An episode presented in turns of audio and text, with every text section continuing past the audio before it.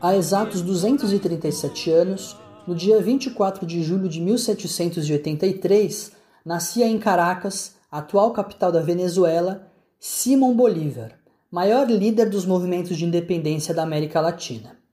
Apesar de pertencer à elite crioula, como eram conhecidos os descendentes de espanhóis nascidos na América, Bolívar tinha ideias muito diferentes das de sua classe social. Militar, Bolívar foi um convicto defensor do fim da escravidão e considerava que a América era uma nação mestiça e que deveria ser independente e não uma colônia da Europa. Logo cedo, aos três anos de idade, perdeu seu pai e aos nove a sua mãe. Criado pelo tio, teve a oportunidade de estudar na Europa durante a sua adolescência. Em 1805, aos 22 anos de idade, fez um famoso juramento no Monte Sacro, em Roma, prometendo que não descansaria enquanto não libertasse a América do controle e da exploração impostos pela Espanha. Logo no ano seguinte, ao tomar conhecimento dos primeiros movimentos de independência da Venezuela, decidiu que retornaria ao país e ajudaria a libertá-lo. Assim, em 1808, passou a fazer parte das juntas de resistência da América Espanhola iniciando a luta pela independência contra a Espanha, que foi em parte financiada pela fortuna de sua família. Após um período de batalhas, no qual teve que se refugiar onde hoje é o território colombiano, em 1813 liderou a invasão e a independência da Venezuela, sendo chamado pelo povo de El Libertador. Após conquistar a independência de seu país, Bolívar permaneceu aguerrido em seu incansável objetivo de libertar outros territórios da América, liderando a independência da Bolívia, da Colômbia, do Equador, do Panamá e do Peru. Líder militar, Bolívar acreditava que as forças armadas deveriam servir ao povo, deveriam libertá-lo e protegê-lo da exploração e opressão das elites. Dizia ele: Maldito é o soldado que aponta sua arma contra o seu povo. Após essas conquistas, entre 1819 e 1830, Bolívar presidiu a primeira União de Nações Independentes na América Latina, nomeada de Gran Colômbia, ou a Grande Colômbia.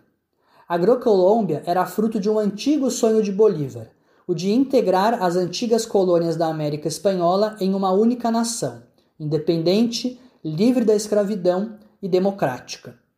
Em um período marcado pelo colonialismo e por governos monárquicos absolutistas, propostas como a integração entre nações, o fim da escravidão, a alternância de poder e a democracia eram gestos absolutamente revolucionários. Apesar de conseguir libertar diversos países da América Latina, Bolívar enfrentou dificuldades para dar continuidade ao seu projeto revolucionário. Mesmo após a conquista da independência, a Espanha permaneceu por um longo período enviando tropas para combater os países emancipados.